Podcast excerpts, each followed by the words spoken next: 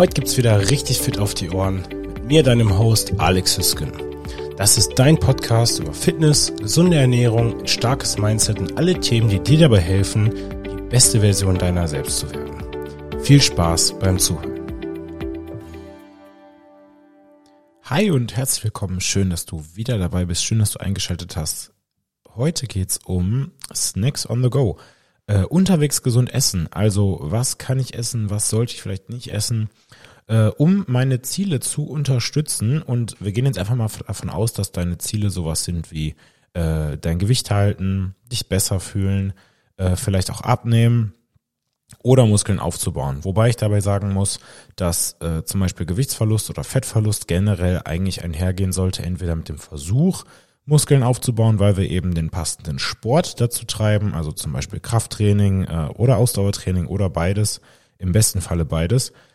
Und natürlich ist es nicht immer leicht oder gerade möglich, beides gleichzeitig zu erreichen, also Fettverlust und Muskelaufbau, aber es sollte zumindest angestrebt werden, dass wir unsere Muskulatur so gut es geht erhalten. Das tun wir eigentlich nur durch eine adäquate Proteinversorgung und der, ja, ich würde sagen, häufigste Grund dafür, dass wir unterwegs essen müssen, ist natürlich ein voller Kalender.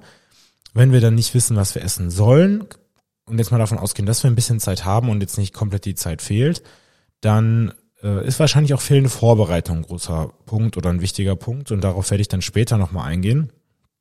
Aber wenn man sich die Frage stellt, hey, was sollte denn in so einem Snack enthalten sein oder was sollte ich denn suchen oder wonach sollte ich schauen, wenn ich unterwegs bin und schnell was zu essen brauche, was eben bei dieser Erreichung meiner Ziele unterstützt oder hilft, dann sollte es definitiv Protein sein. Protein kann dir dabei helfen, sehr viele verschiedene Ziele zu erreichen. Äh, Protein verbessert generell deinen Stoffwechsel oder die Rate deines Stoffwechsels. Es ist auch so, dass Protein einen sehr schlechten Thermic Effekt auf Food hat. Das allerdings ist etwas Gutes, bedeutet nämlich, dass dein Körper relativ viel Energie benötigt, um das Protein zu verdauen. Dabei sei gesagt, dass Protein nicht nur dafür benötigt wird, um überhaupt Muskeln aufzubauen, sondern auch für alle anderen äh, passiven Strukturen ähm, und auch für Enzyme und Hormone und so weiter und so fort von essentieller Bedeutung ist. Also wie gesagt, Protein brauchst du nicht nur dann, wenn du Muskeln aufbauen willst, sondern generell, wenn du gesund bleiben möchtest.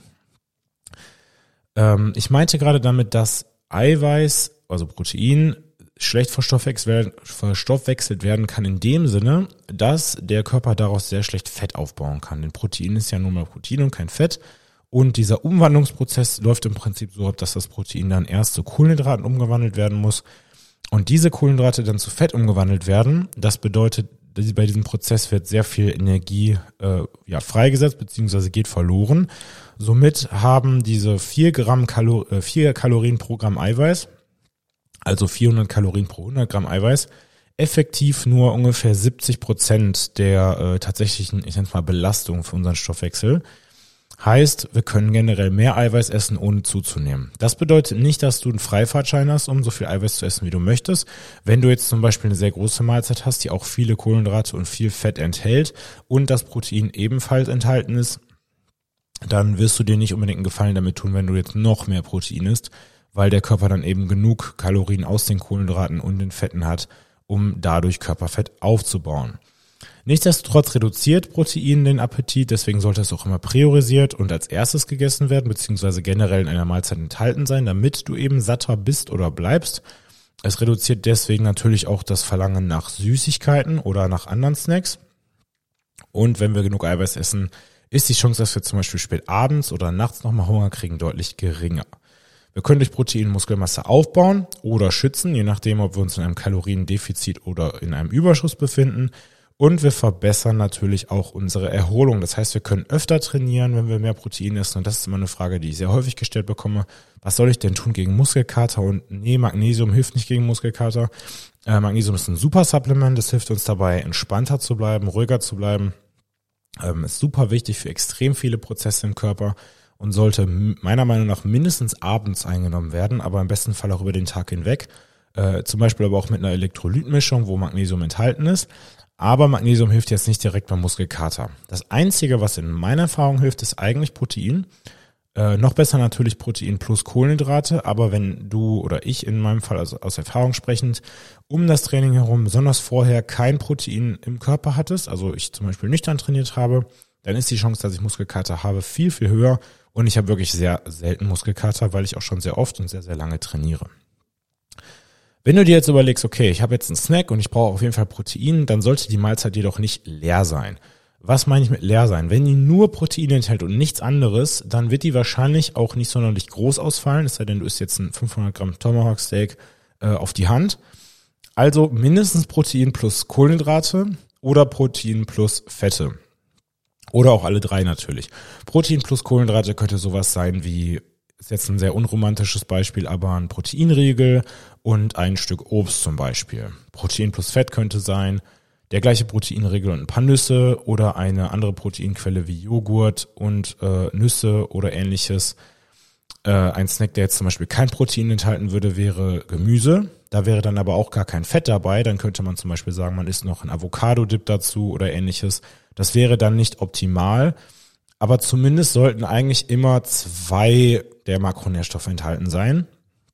Wobei ich eine kleine Ausnahme machen würde wenn ich jetzt zum Beispiel zwischen meinem Frühstück und meinem Mittagessen eine relativ große Zeitspanne überbrücken muss.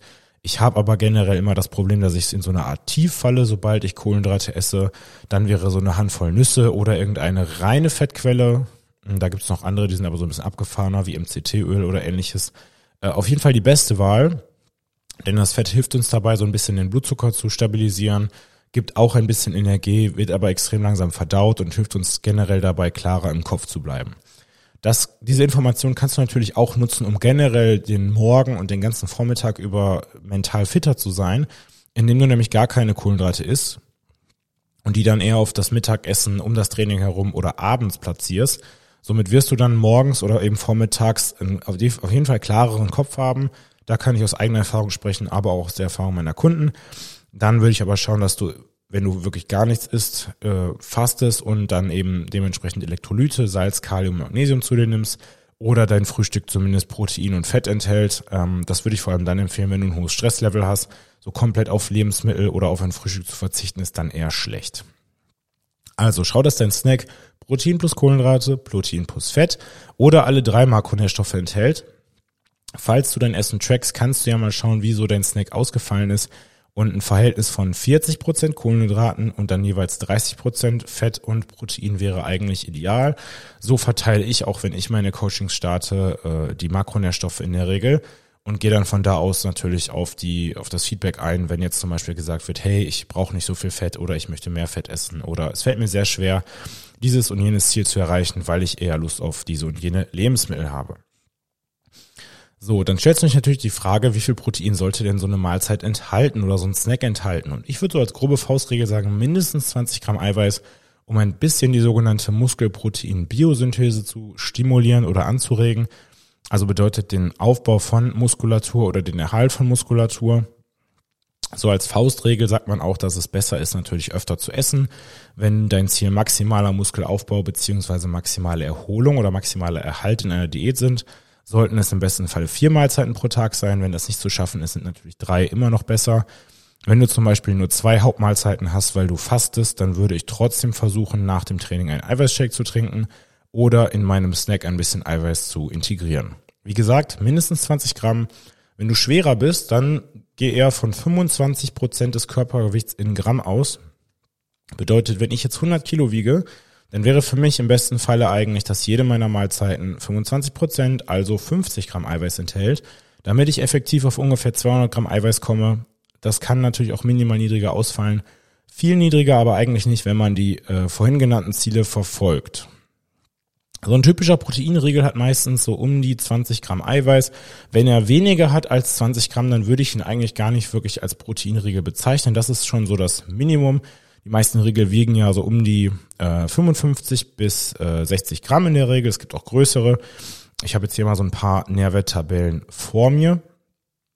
So die klassischen Kandidaten, ich weiß gar nicht, ob ich jetzt Namen nennen darf, aber äh, es gibt da zum Beispiel Riegel, die in sehr vielen äh, CrossFit-Boxen und Functional Fitness Studios äh, verfügbar sind. Die gibt es auch bei mir in der Box. Ähm, die Marke fängt mit B an. Das ist generell auch kein schlechtes Produkt, ganz und gar nicht, sonst würde ich die auch nicht verkaufen. Hier gibt's einmal äh, die Riegel, die auf Milcheiweiß basieren und einmal die Riegel, die auf äh, veganen Proteinquellen basieren. Und hier hat so ein Riegel zum Beispiel 16 Gramm Eiweiß äh, und 7 Gramm Ballaststoffe. Das wäre jetzt für mich persönlich eigentlich nicht optimal. Aber man muss natürlich auch ein bisschen nach dem Geschmack der Kunden gehen. Wenn ich jetzt einen Riegel anbieten würde, der extrem äh, ja, wertig ist in Bezug auf die Inhaltsstoffe, dafür aber gar nicht schmeckt und deswegen nicht genutzt oder nicht gekauft wird, dann ist ja auch keinem geholfen. Die erste Zutat sollte aber auf jeden Fall Protein sein. Also wenn das jetzt Schokolade beziehungsweise Schokoladenüberzug oder sowas ist, dann ist das wahrscheinlich nicht so ganz im Sinne des Erfinders. Und die meisten Hersteller werden hier auf jeden Fall auf Milcheiweiß setzen, weil Milcheiweiß, wenn es verarbeitet wird, eine bessere Konsistenz hat. Also es ist ein bisschen äh, ja angenehmer. Gleiches gilt auch für Eiweißshakes. Wenn man jetzt einen Milcheiweißshake mit einem Molke-Eiweißshake vergleicht, dann ist letzterer viel, viel dünnflüssiger und natürlich auch nicht so lecker. Und es ist nicht unbedingt günstiger, aber eben in diesem Kontext einfacher zu verarbeiten. Äh, beide Quellen sind sehr, sehr gut verwertbar, wobei man dazu sagen muss, dass Milcheiweiß auch sehr, sehr langsam verdaut wird. Das äh, sollte man einfach im Hinterkopf behalten.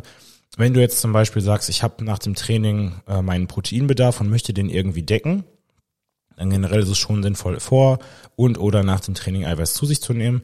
Dann sollte man einfach im Hinterkopf haben, dass diese Proteine, die dann in so einem Riegel sind, aus Milcheiweiß wahrscheinlich sehr, sehr langsam verdaut werden und erst viele Stunden später dort ankommen, wo sie eigentlich ankommen sollen. Hier wäre dann ein Eiweißshake oder ein sogenannter Whey-Eiweißshake auf jeden Fall sinnvoller. Dann wird bei solchen Regeln häufig Kollagenhydrolysat benutzt, das früher sehr, sehr verteufelt wurde, inzwischen gar nicht mehr so sehr, weil man erkannt hat, dass Kollagen sogar den Aufbau von Muskeln fördert, vor allem aber auch wichtig für die Gelenke und die Sehnen und auch unsere Haut und unsere Haare ist. Meiner Meinung nach enthält die heutige Ernährung in der Regel viel zu wenig Kollagen. Früher hat man ja auch mal äh, das ganze Tier gegessen, also Knorpel oder man hat eine Suppe gekocht und dann waren dann die Hühnerknochen drin oder ähnliches. Und erfahrungsgemäß ist es so, dass Menschen, die Kollagen supplementieren, sei das jetzt als, äh, als, als Pulver beziehungsweise als ein Shake oder sonst irgendwie darauf achten, genug Glycin, das ist die Aminosäure in Kollagen, äh, oder Kollagen durch die Nahrung auf sich zu, aufzunehmen, äh, mehr, deutlich weniger Probleme haben mit den Gelenken und eben äh, ja sagen oder oder berichten, dass ihr Haarwachstum besser wird, dass die Nägel besser aussehen, sich besser anfühlen und dass, dass auch die Haut besser wird, denn die Haut besteht maßgeblich aus Kollagen. Und wenn wir der natürlich die Bestandteile geben, die sie braucht, dann umso besser. Kollagen wird auch sehr, sehr häufig in Cremes und äh, Beauty-Produkten eingesetzt. Meiner Meinung nach wäre es aber eigentlich deutlich sinnvoller, das Ganze einfach zu supplementieren beziehungsweise zu trinken oder zu essen äh, um den Körper praktisch von innen heraus äh, schön zu machen oder schön zu erhalten und ihm eben die Bausteine zu geben, die er braucht. Wenn so ein Riegel aber nur aus Kollageneiweiß besteht, dann sollte man das zumindest im Hinterkopf halten, denn dieses besagte Kollagen wird jetzt nicht wirklich dazu beitragen, äh, dass du großartig Muskulatur aufbaust. Der Körper kann aus Kollagen in der Regel nämlich auch nur Kollagen herstellen. Also äh, eben besagte Bänder, Sehnen, Knorpel und so weiter und so fort aber nicht wirklich Muskulatur. Dann hast du wahrscheinlich so typische Zutaten wie Vollmilchpulver, dann irgendein Pflanzenöl, wobei ich jetzt zum Beispiel kein großer Freund von Sonnenblumenöl bin, äh, Kakaomasse, Kakaopulver, Aromen, Sojalecithin und so weiter und so fort. Ähm, auf die werde ich jetzt nicht eingehen, die sind meistens nur in relativ geringen Teilen enthalten. Wenn dein Eiweißriegel natürlich große Mengen an Fett enthält, ich sage jetzt mal mehr als 10 Gramm pro Riegel, und dann noch relativ viele Kohlenhydrate und nicht sonderlich viele Ballaststoffe, da gehen wir jetzt als nächstes drauf ein, äh, und dazu auch noch gar nicht mehr so viel Eiweiß, dann ist es wahrscheinlich auch kein sonderlich guter, gesunder Snack, dann kannst du auch genauso gut einen normalen Schokoriegel von der Tankstelle essen, der dir vielleicht besser schmeckt äh, und das Protein anderweitig aufnehmen, weil dann hast du am Ende auch nichts gewonnen. So, besagte Ballaststoffe zählen zu den Kohlenhydraten äh, auf einer Nährwerttabelle hat man in der Regel aufgelistet die Kalorien, dann das Fett, dann die Kohlenhydrate, die enthaltenen äh, Ballaststoffe und den daran enthaltenen Zucker, denn Zucker ist ja auch ein Kohlenhydrat, äh, und dann zu guter Letzt das Eiweiß. Wie schon gesagt, zählen Ballaststoffe zu den Kohlenhydraten und die findigen Hersteller haben es relativ gut äh, geschafft, die Kohlenhydrate durch Ballaststoffe zu ersetzen. Das heißt, wenn so ein Riegel zum Beispiel 20 Gramm Kohlenhydrate hat, aber davon sagen wir mal 15 Gramm Ballaststoffe sind, dann bedeutet es auch, dass diese 15 Gramm Ballaststoffe so gesehen zwar zu den Kalorien dazugezählt werden müssen, aber eigentlich nicht unbedingt verstoffwechselt werden können. Dazu muss man aber sagen, dass jeder Mensch unterschiedlich ist äh, und vor allem auch jede Darmflora. Denn die Darmflora, also die Bakterien in unserem Darm, sind in der Lage, zu einem gewissen Grad besagte Ballaststoffe umzuwandeln in Fettsäuren. Je besser die das können, desto besser können die auch diese Kalorien aus den Ballaststoffen herausziehen. Und je schlechter die das können, desto weniger Kalorien wirst du davon aufnehmen. Leider kann man nicht sagen, oder zumindest nicht äh, mal eben auf die Schnelle, wie dein Darm denn aufgestellt ist, beziehungsweise ob deine Darmbakterien das können oder nicht. Aber wenn du zum Beispiel regelmäßig Proteinriegel und solche Ballaststoffquellen konsumierst, aber Probleme hast abzunehmen, dann würde ich das Ganze einfach mal ausprobieren und den Input, also deine Aufnahme, ein bisschen reduzieren. Wenn du keine Probleme damit hast, umso besser. Generell würde ich sagen, dass Ballaststoffe in solchen Regeln eigentlich etwas sehr, sehr Gutes sind. Früher waren die noch sehr, sehr ähnlich zu so einem Mauerm, also super hart. Und wenn du so ein 60 Gramm Regel gegessen hast, dann hast du erstmal eine Kiefersperre. Äh, heute ist das deutlich besser, obwohl die gleiche Menge an Ballaststoffen enthalten ist. Und besagte Ballaststoffe finden sich unter den unterschiedlichsten Namen wieder. Das könnten zum Beispiel sowas sein wie lösliche Maisfaser, Oligosaccharide, Tapioca-Stärke, Tapioca-Sirup, Letzten Endes sollte besagte Ballaststoffquelle relativ weit vorne auf der Zutatenliste erscheinen, denn das heißt schon mal, dass du auch einen hohen Anteil an Ballaststoffen hast, aber im besten Fall schaust du einfach hinten auf die Nährwerttabelle und siehst dann zum Beispiel 17 Gramm Kohlenhydrate und davon zum Beispiel 7 oder im besten Falle noch mehr Gramm Ballaststoffe. Wie gesagt, Ballaststoffe sind super gesund, super wichtig. Äh, es ist außerdem so, dass Ballaststoffe bzw. deren Konsum äh, direkt korreliert, also in Verbindung steht mit einem längeren Leben beziehungsweise weniger Krankheiten. Und ich würde so als Faustregel mindestens 35, eher mehr Gramm Ballaststoffe äh, pro Tag empfehlen. Und es ist gar nicht so leicht, auf so eine Menge zu kommen. Da musst du dich schon extrem natürlich ernähren. Haferflocken, Vollkornprodukte und ähnliches oder Gemüse. Und das eben auch in großen Mengen.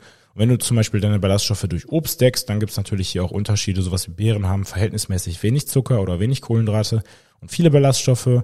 Anderes Obst, sowas wie eine Mango, hat jetzt zum Beispiel so gut wie gar keine. Also Obst nicht unbedingt die beste Ballaststoffquelle. Und so ein Riegel kann dann, dann durchaus ein bisschen helfen. Manche Hersteller nutzen auch sogenannte Zuckeralkohole. Äh, das wollte ich mit in Verbindung mit dem Zucker erklären. Natürlich wird da generell sowas hinzugeschrieben wie kein zugesetzter Zucker. Wenn dann aber natürlicher Milchzucker enthalten ist oder zum Beispiel die Eiweiße, die dort genutzt werden, auch ein bisschen Zucker enthalten, dann ist das eben so. Wenn so ein Riegel jetzt drei Gramm oder fünf Gramm Zucker enthält, dann macht das den Braten auch nicht fett. Ich glaube nicht, dass das einen riesen Unterschied macht.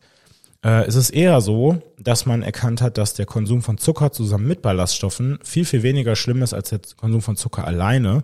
Was auch einer der Gründe dafür ist, dass zum Beispiel Obst sehr gesund ist, auch in großen Mengen aber äh, der Obstsaft an sich, wo dann diese Ballaststoffe fehlen, weil sie entfernt wurden, schon mal nicht ganz so gut ist und einen viel höheren Blutzuckeranstieg nach sich zieht.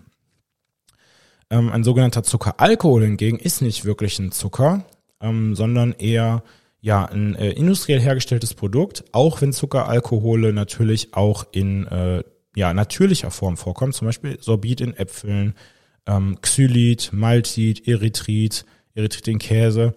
Und die heißen dann auch genauso, wie ich es jetzt vorgelesen habe, müssen aber als Zuckeralkohole deklariert werden. Äh, keine Sorge, die machen natürlich auch nicht betrunken, auch wenn sie Alkohol heißen.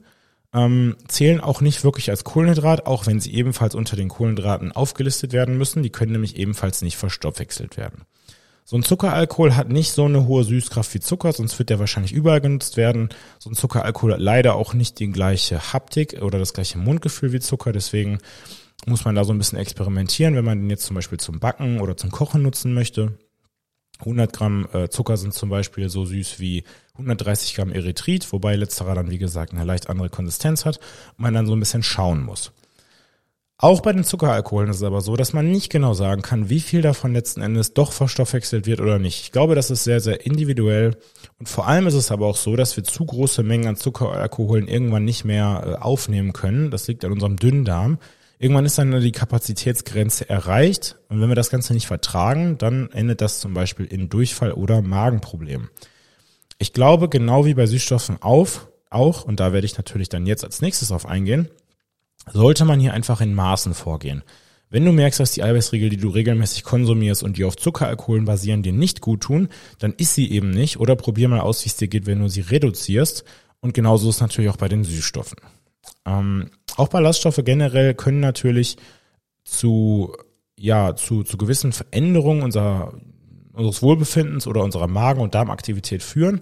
Und hier sollte man natürlich nicht, wenn man vorher nie Ballaststoffe konsumiert hat, weil man zum Beispiel auch wenig Gemüse oder ähnliche Produkte isst, plötzlich drei Gramm äh, oder drei Eiweißriegel am Tag essen, nur weil man jetzt gehört hat, dass das Ganze gut ist.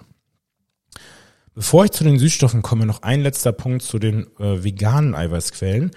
Ähm, denn bei Süßstoffen ist auch ein großer Kritikpunkt der, der Darm und äh, die Verdauung. Und jetzt habe ich ja gerade auch schon bei der Verdauung, äh, über die Verdauung bei Ballaststoffen und Zuckeralkoholen gesprochen. Und da sollte das vegane Eiweiß auch nicht äh, ungenannt bleiben.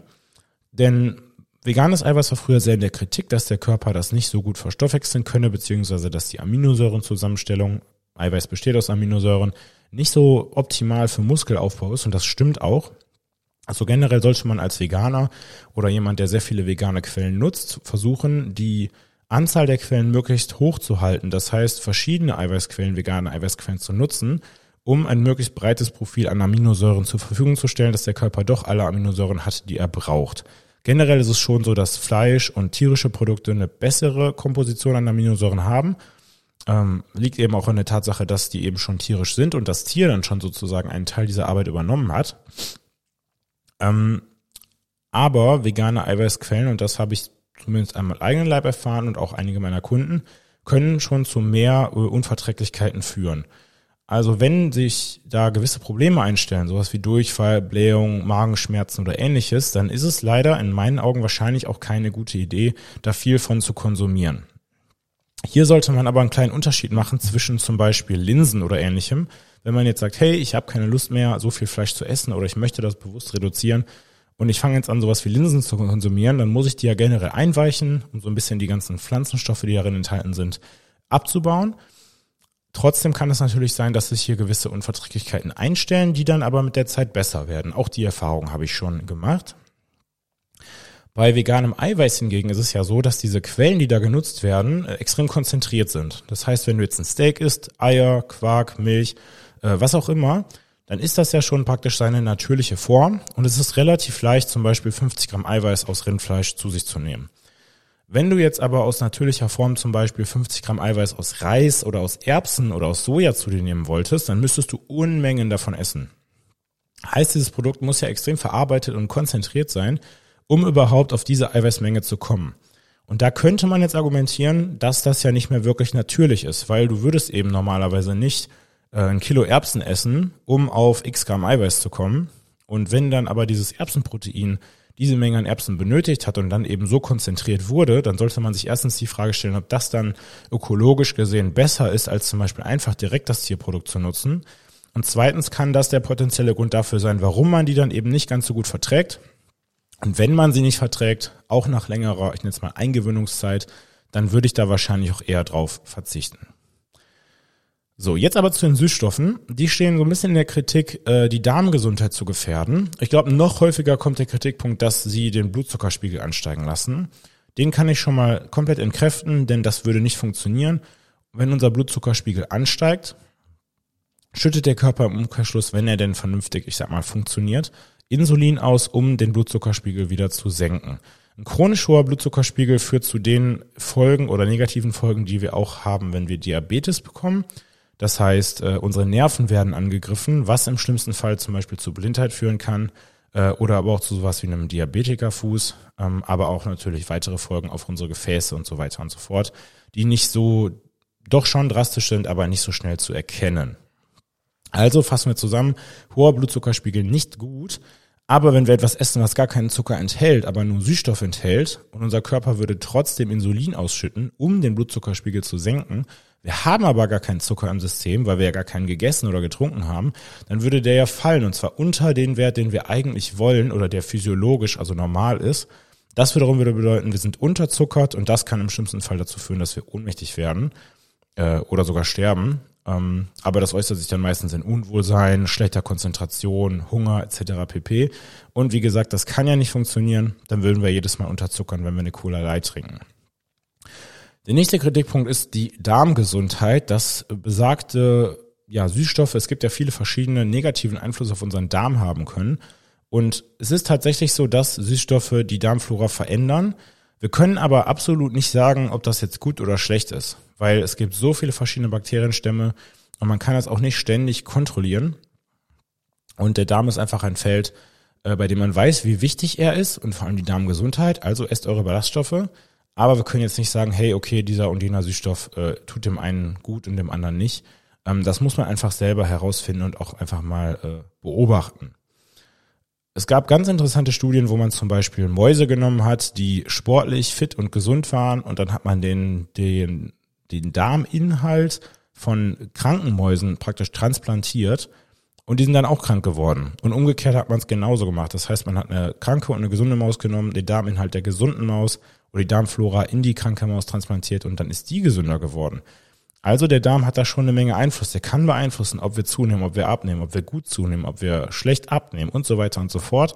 Aber ob der Süßstoff da jetzt Einfluss drauf hat, schwierig zu sagen.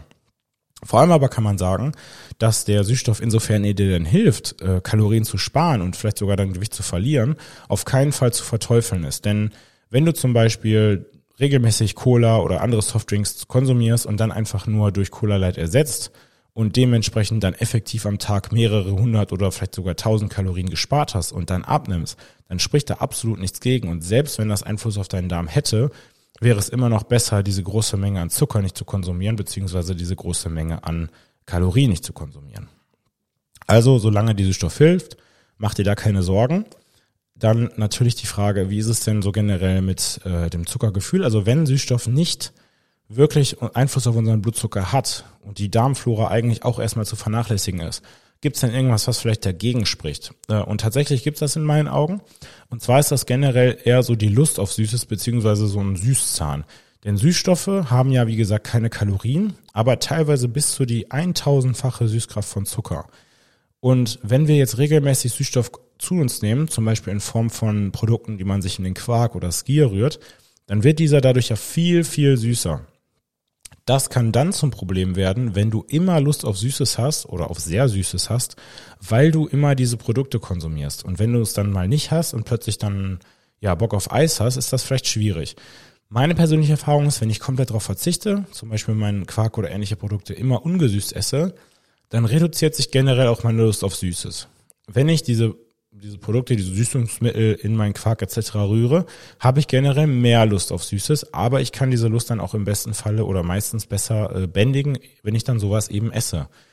Das muss jeder einfach mal wiederum selbst für sich beurteilen oder äh, ja untersuchen oder oder bewerten über längere Zeit, wie es bei dir aussieht. Hast du, wenn du regelmäßig so Produkte wie Chunky Flavor, Flav Drops und ähnliches konsumierst, mehr Lust auf Süßes und Süßigkeiten und kann das dazu führen, dass du, wenn du dann besagtes Produkt nicht bei dir hast, vielleicht schwach wirst und dir irgendwas wie ein Schokoriegel kaufst, dann sollte ich es vielleicht reduzieren.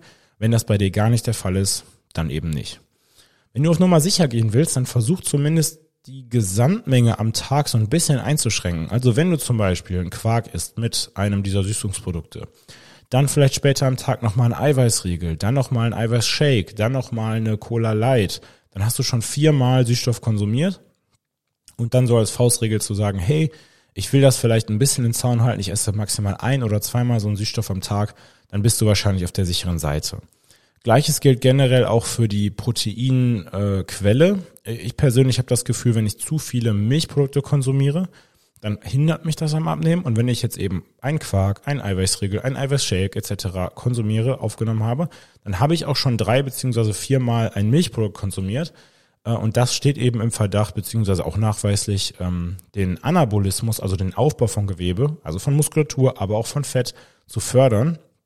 Und wenn du dann jemand bist, der generell eher leicht zunimmt und sehr schlecht abnimmt, dann würde ich hier vielleicht einfach mal an der Stellschraube drehen und schauen, dass ich das ein bisschen in Zaun halte. Und das bedeutet dann leider wahrscheinlich aber auch, dass wir unsere Proteinmenge äh, oder unsere Proteinquelle ein bisschen anpassen müssen. Wenn du jemand bist, der generell sehr, sehr schnell zunimmt, dann ist es wahrscheinlich aber auch generell nicht so dramatisch, die Proteinmenge, also das gesamte Protein am Tag ein bisschen runterzufahren. Zu guter Letzt, ich fasse mich kurz, noch drei falsche Freunde und gar nicht so schlechte Freunde, wenn wir unterwegs sind und was essen wollen. Und hier wäre der erste wahrscheinlich ein schlecht, also eine schlechte Wahl wäre Obstsaft und Smoothies. Die haben sehr viel Zucker, relativ wenig Ballaststoffe und ich habe ja gerade gesagt, Zucker mit Ballaststoffen zusammen ist deutlich besser als nur der Zucker alleine. Ähm, ich würde hier eher zu frischem Obst greifen, das macht viel, viel satter und wenn du die gleiche Menge essen wollen würdest, wie du da an Kalorien aufnimmst, könntest du wahnsinnig viel Obst essen, das kostet mehr Zeit, Diese Zeit wiederum sorgt auch dafür, dass du satter wirst.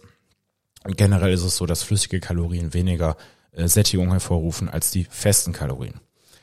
Nächster Punkt wäre sowas wie so ein Fertigsalat. Die meisten sind da schon relativ lange im Regal. Äh, man konnte da auch, da habe ich jetzt aber keine Zahlen zu, relativ oft Bakterien feststellen, ähm, die da natürlich nicht reingehören. Außerdem haben wir wahrscheinlich oder meistens sehr wenig Protein enthalten, dafür dann aber so ein dickes Dressing. Das heißt, effektiv hast du einen relativ alten Salat mit wenig Vitaminen. Generell Salat nicht so viele Vitamine wie andere Gemüsequellen wenig Ballaststoffe und dann dieses Dressing mit verhältnismäßig vielen Kalorien, wo du dann durchaus besser sowas wie Nüsse, Eiweißriegel, Obst oder zum Beispiel einfach so ein paar Karotten oder Tomaten essen könntest und mehr Vitamine und Nährstoffe aufgenommen hättest, aber eben weniger Fett durch dieses wahrscheinlich relativ schlecht zusammengestellte Dressing. Auch schon gesagt, die Proteinriegel in großen Mengen würde ich eher nicht empfehlen. Also wenn du wirklich on the go bist und viel Zeitdruck hast und dann zwei oder drei Proteinriegel auf einmal isst, dann sind das auch effektiv 600 Kalorien und die könntest du wahrscheinlich deutlich sinnvoller investieren in ein anderes Lebensmittel oder im besten Fall in irgendwas, was du selbst vorbereitet hast. Was du durchaus mal machen könntest, ist sowas wie ähm, ja, Subway zum Beispiel, auch wenn ich jetzt hier wieder eine Marke nenne. Äh, der große Vorteil dabei ist, dass du da relativ große Proteinmengen hast. Diese Proteinmengen, sowas wie Hähnchen, äh, aber nicht so fettig sind wie in anderen Fastfood-Ketten. Und vor allem hast du auch hier die Möglichkeit, äh, die Menge selber zu bestimmen. Du kannst relativ viel Salat, Gurke, Tomate, ähnliches auf deinen Zap packen lassen. Du könntest sagen, du willst die Soße weglassen und du kannst auch sehen, wie viele Kalorien das Ganze hat. Das kannst du bei anderen Anbietern zwar auch, aber hier äh, deutlich transparenter und dann kannst du selber so ein bisschen zusammenbasteln. Hey, okay, ich hatte dieses und jenes Topping beziehungsweise diese Proteinquelle. Ich hatte keine Soße oder ich hatte eben diese oder jene Soße und das hat effektiv dazu geführt, dass mein Sub jetzt x Kalorien hat äh, und ich kann das Ganze besser tracken beziehungsweise bewerten und vor allem auch viel Fett sparen, denn meistens haben solche Fastfood-Ketten äh, oder die Lebensmittel, die man da kaufen oder bestellen kann, einen sehr, sehr hohen Fettanteil und damit natürlich auch viele Kalorien. Ähm, nächster Punkt wäre sowas wie Pokebowls oder Fertig-Sushi aus diversen Supermärkten, vor allem das, was regelmäßig frisch zubereitet wird. Wobei man hier sagen muss, dass diese Sushis bzw. Bowls schon relativ viele Kohlenhydrate haben. Natürlich sind Kohlenhydrate nicht schlecht, ganz im Gegenteil. Aber ich persönlich finde, man kann sich an Sushi schon relativ gut überessen, äh, weil weißer Reis auch jetzt nicht so hohe, so hohe Sättigung pro Gramm Kohlenhydrate hat wie zum Beispiel Haferflocken oder Kartoffeln. Äh, großer Vorteil ist aber auch da, du kannst natürlich hinten auf dem Label genau schauen, wie viele Kalorien hat das Ganze, wie viele Kalorien hat die Soße, wenn es eine gibt, wie viele Kalorien haben die Sushis, wie viel Gramm sind das. Äh, und du nimmst diesen, diesen Faktor, dass du raten musst, wie viel du denn da gerade gegessen hast, komplett raus und kannst damit ganz genau tracken und gegebenenfalls bei anderen Mahlzeiten ein paar Kalorien sparen. Im allerbesten Fall trackst du äh, preppst du natürlich trotzdem, also du bereitest selber etwas vor, was du on the go essen kannst und hier wären sowas wie Overnight Out super, wenn du Haferflocken einweichen lässt in einer ja, Milch deiner Wahl.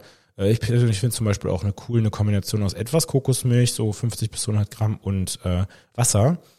Ähm, dann ziehen die Haferflocken, bauen damit diverse Giftstoffe ab, die darin enthalten sind. Nicht wirklich Giftstoffe, aber zumindest Antinährstoffe.